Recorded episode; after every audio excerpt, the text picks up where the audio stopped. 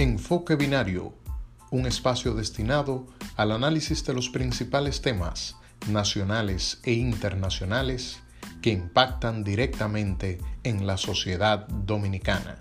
Bienvenidos.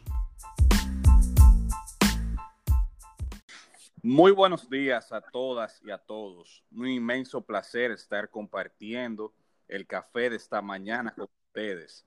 Hoy es martes 18 de agosto y como siempre estamos transmitiendo desde una media isla del Caribe que se encuentra en el mismo trayecto del Sol.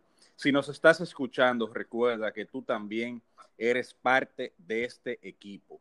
Un servidor, Luis Eduardo Gutiérrez, me acompaña Gilberto Luna Ulloa. Vamos arriba, Gilberto. ¿Cómo tú estás? Gracias, gracias, Luis. Buenos días. Espero que todo marche bien contigo y tu familia. Bien. Y por supuesto, darle la bienvenida a ese público que nos sintoniza a través de las redes sociales y de las plataformas de podcast de lunes a viernes a partir de las siete y media de la mañana, llevando opiniones e informaciones importantes de la agenda nacional e internacional. Mira, un paréntesis al respecto. Tú sabes que hay muchos dominicanos en el exterior que escuchan este programa, o sea que un saludo muy afectuoso para esa comunidad dominicana que, que está fajada en Estados Unidos, en Europa, en Canadá y que, y que está pendiente a estos, a estos programas. Pues saludo para ellos. Mira, eh, si te parece bien, vamos a empezar con el resumen de las principales noticias. En cuanto al ámbito nacional, el ministro de Salud, el nuevo ministro de Salud, el doctor Plutarco Arias, afirmó que pondrá en marcha un plan de detección, aislamiento, rastreo y tratamiento de contagios del COVID-19 a una escala sin precedentes. Afirmó que, que también se va a garantizar que toda la población tendrá acceso a la vacuna del COVID-19 una vez esté lista. Este es un punto muy importante, Gilberto, el de la vacuna sobre todo, porque se ha dicho que a final de años es probable que ya esté lista. De manera que es una buena noticia que el Estado dominicano va a tener, digamos que la, va a ser lo suficientemente proactivo para que toda la población se vacune. Por otro lado, la Procuradora General de la República, Miriam Germán Brito, acudió ayer a la Procuraduría a asumir su cargo.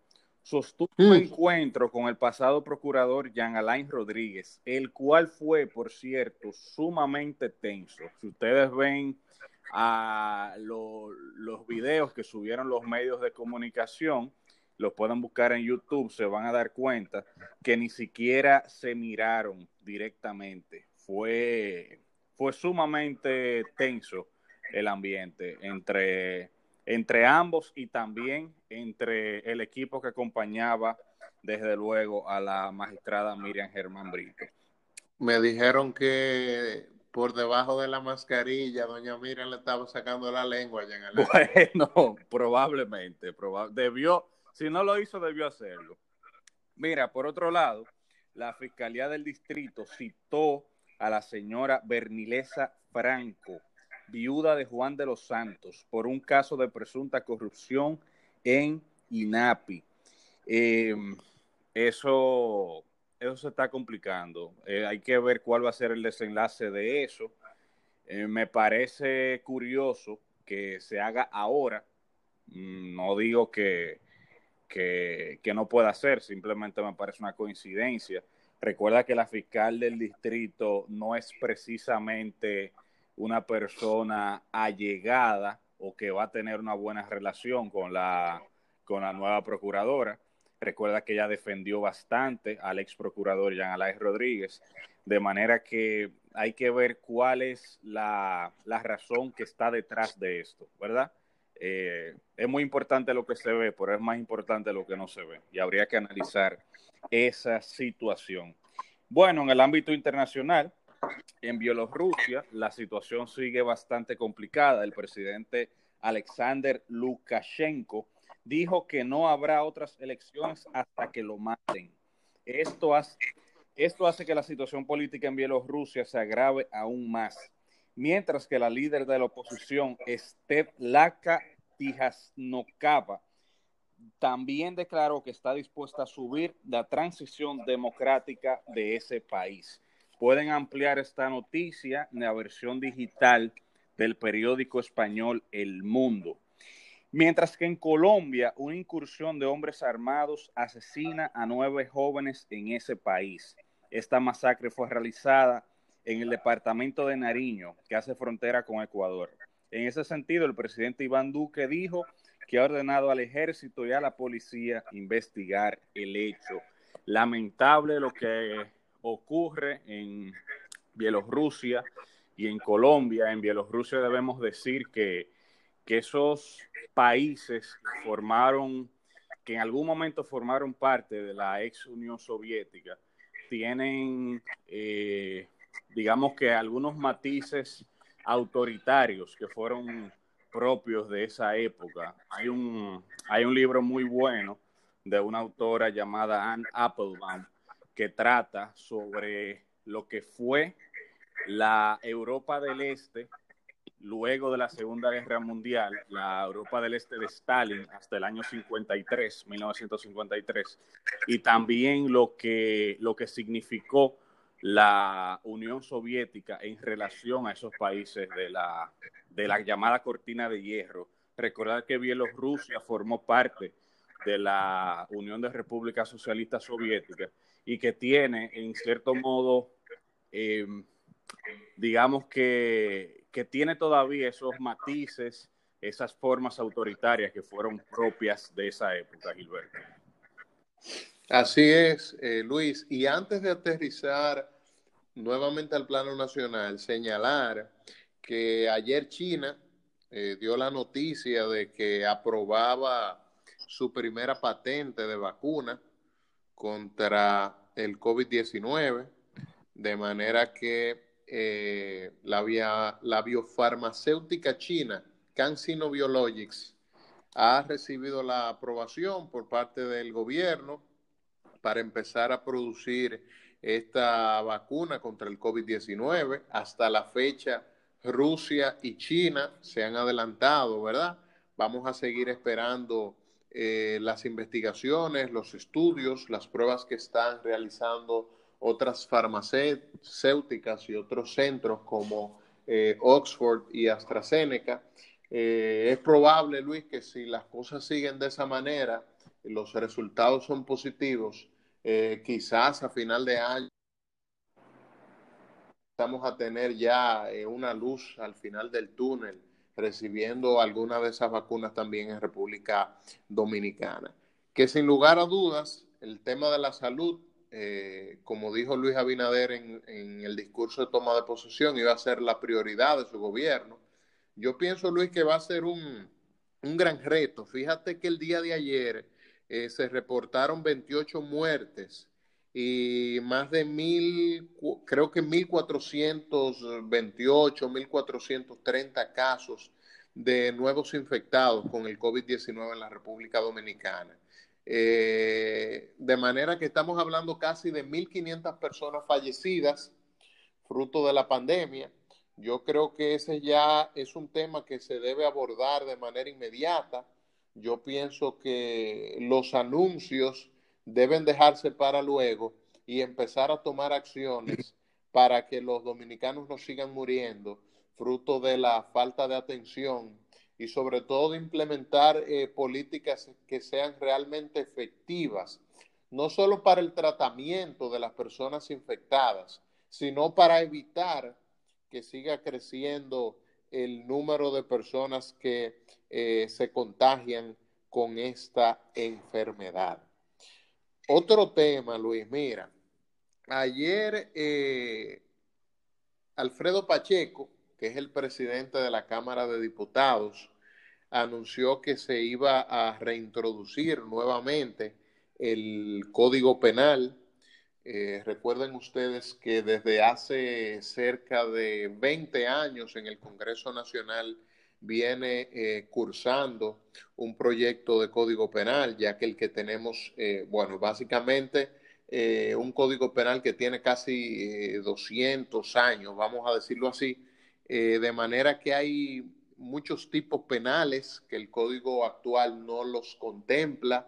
Eh, la tecnología, el cibercrimen ha crecido de una manera tal y tan vertiginosa que es preciso introducir ciertos tipos penales y de reformar algunos otros a los fines de tener un código penal que vaya acorde con los tiempos modernos y con lo que debe ser una política penal eh, efectiva y vanguardista en pleno siglo XXI. Este es un anuncio que se ha recibido con, con mucha alegría. Recuerden ustedes que en los últimos años el Código Penal, a pesar de que se aprobó en la Cámara, el presidente Danilo Medina, por ejemplo, lo, eh, no, lo, no lo promulgó, eh, por el hecho del tema de las causales, eh, de las tres causales eximentes de responsabilidad penal con relación al tema del aborto. Y precisamente Alfredo Pacheco anunció que ese era un tema que se iba básicamente a, excluir del Código Penal, dada la falta de consenso. Y de inmediato los grupos, eh, los grupos que defienden estas causales, algunos grupos eh, feministas a través de las redes sociales, de los medios de comunicación, eh, manifestaron eh, cierta contradicción, manifestaron sus reservas, advirtieron de que saldrían a marchar frente al Congreso Nacional en el caso de que no se tomaran en cuenta esas causales que exige gran parte de la sociedad dominicana. Habrá que ver si esto nuevamente eh, no es el talón de Aquiles de este código y ojalá que podamos aprobar una legislación que ayude a reducir eh, la criminalidad, que ayude a formar parte de una política efectiva del Estado y que realmente pueda acogerse en el seno de la sociedad de manera satisfactoria. Mira, el tema de la, del Código Penal y las tres causales es un tema muy, pero muy importante.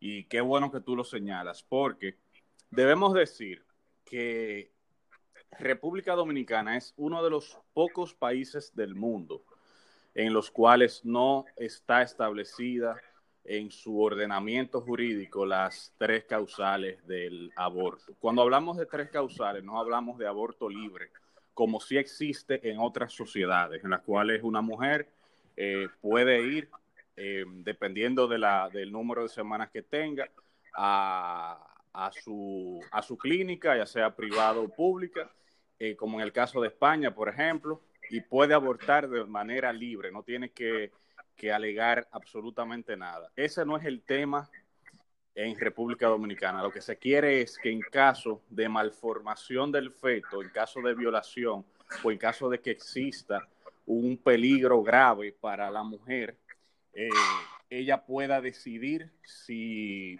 practicarse un aborto o no. Eh, nosotros los dominicanos, Gilberto, a veces pretendemos que sabemos más que, todo el mundo. Eso es una, es una característica eh, muy peculiar de, de la cultura dominicana y que es trágica también.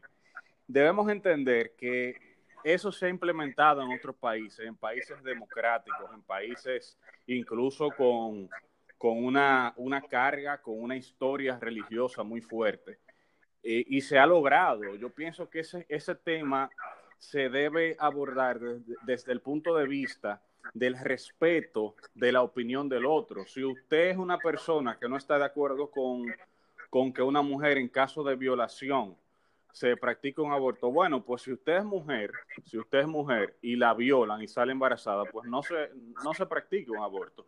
Pero sí permítale a otra, a otra mujer que ha pasado por esa situación, que no quiera tener eh, ese, esa criatura de su violador, que se practique ese procedimiento. Es un, es un, es un tema aquí de diálogo democrático.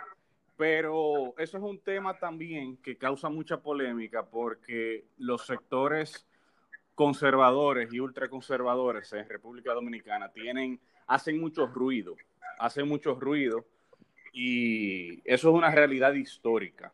Eso es una realidad histórica. Hacen ruido, sin embargo, no consiguen votos, porque el caso de Farideh Raful lo demuestra de manera elocuente.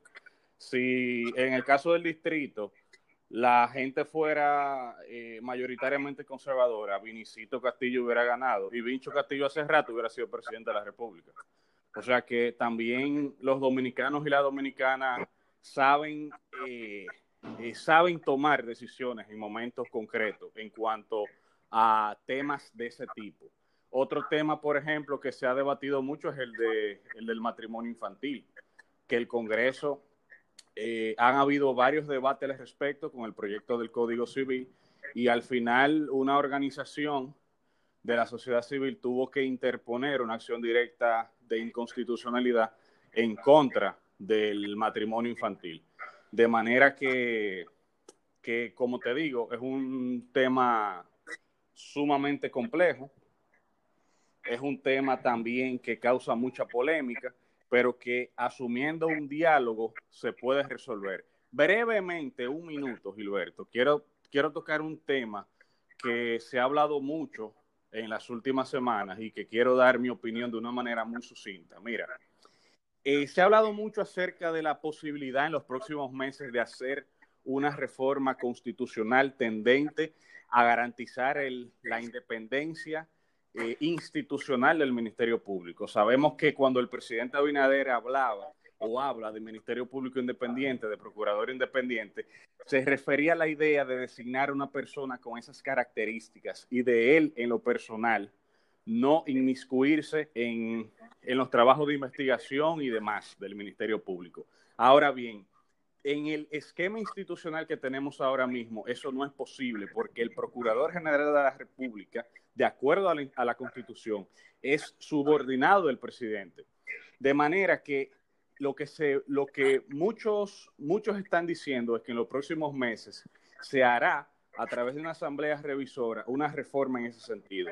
Y yo quiero advertir lo siguiente, yo quiero advertir lo siguiente. Aquí no se puede hacer una reforma a la Constitución sin que se tome en cuenta la opinión de la, de la ciudadanía. No podemos caer en el error de nuevo de hacer una modificación a la Constitución, tomando en cuenta la opinión de dos o tres constitucionalistas que podrán ser brillantes y todo lo que tú quieras, pero no representan la opinión de la mayoría de los ciudadanos. Y tiene que hacerse un consenso, tiene que haber diálogo en ese sentido. Y lo otro que me preocupa es que no podemos, no podemos dejar de lado el hecho de que como ustedes saben, las constituciones tienen dos partes. Una parte que establece derechos fundamentales, que es la parte dogmática, y una parte que establece la organización del poder, que es la parte orgánica. Cualquier modificación a la parte orgánica puede tener efectos hacia la parte dogmática y al revés. Entonces, si se realiza una modificación, en este caso sería la parte orgánica de la Constitución, porque tiene que ver con la organización del poder, cómo eso puede, en cierto modo, influenciar a los otros aspectos de la Constitución, que podrían parecer aislados, podría parecer que no tienen ningún vínculo, pero que sí lo tienen. Eso eh, Roberto Gargarel en, su obra La Sala de Máquina de la Constitución lo establece muy bien y insta e insta a las, a las personas que participan en procesos eh, de modificación constitucional a que tomen en cuenta esto. Señores, no caigamos en el error de hacer una modificación a la constitución a lo loco tampoco, Gilberto. Eso hay que tomarlo claro y eso hay que irlo advirtiendo desde ahora, desde ahora, porque si no, eso puede causar mucho, mucho problema. Señores, lo que Luis está diciendo es que de abocarnos a un proceso de reforma constitucional eh, no puede ser sobre la base de reformar un artículo sin analizar eh, las consecuencias que eso podría tener en el sistema constitucional en sentido general, sino que de lo que se trata es de que llegado el momento se haga una reforma de consenso donde se escuchen a todos los sectores pero al mismo tiempo una reforma integral donde se analicen armónicamente todos los artículos de la Constitución. Yo pienso, Luis, que eh, es un tema que hay que eh, analizarlo con mucho cuidado, que ojalá que las personas que estén al frente de ello, que las autoridades electivas puedan jugar un rol de responsabilidad histórico en este sentido, ya que nosotros no podemos estar en ese relajo de estar reformando la constitución cada cuatro, cada cinco años. Eh, para reformar uno o dos artículos, generalmente girando el tema eh, con relación al asunto este de, la reelección presidencial. Yo creo que llegado el momento eh, debe ser un proceso consultivo donde se analicen todos los sectores de la sociedad y donde se traten de incluir los grandes cambios que debe tener una sociedad moderna. Fíjate una cosa, Luis. Esta es una sociedad o un país, un estado. Eh, hay muchas facultades que muchas personas señalan que deberían pasar al Congreso. Hay otros que señalan que ya es tiempo que hablemos de un Congreso unicameral y no bicameral. Hay otras personas que resaltan el hecho de que la Constitución hay que blindarla con relación a, al proceso de, de, su, de su reformación. Entonces son muchos elementos que tenemos que considerar y por eso somos insistentes en el sentido de que esto no, no se puede hacer eh, eh, con mucha prisa, eh, sino detenidamente para que lo que salga de ahí sea el resultado verdaderamente de la voluntad. Así es, de la voluntad general, la voluntad general de Rousseau. Así mismo, así mismo. Mira, ya, ya llegamos al final del programa. Yo me encontré extraño, Luis, que tú en ningún momento hiciste alusión al cafecito que tú te tomas sí, debí, debí mencionarlo. Pues. Me lo, tomé, tomaste me lo tomé, programa, me lo tomé calladito, me lo tomé calladito, como un, un, un toma solo. ¿Eh? Tú buscas que la, que, tú buscas que la gente criticando te diga. ¿eh? No, no, no, no. Lo que, lo que nos critican son los, los podcasts rivales que, que están asustados con nosotros. Señores, gracias por acompañarnos en esta emisión de Enfoque Binario Podcast. Recuerden que mañana tienen un toque de queda, un compromiso. Agéndenlo ahí a partir de las siete y media de la mañana. Volverán a escuchar nuestras opiniones, impresiones y análisis sobre los principales temas nacionales que e tengan buen día. Gracias por acompañarnos. Hasta mañana.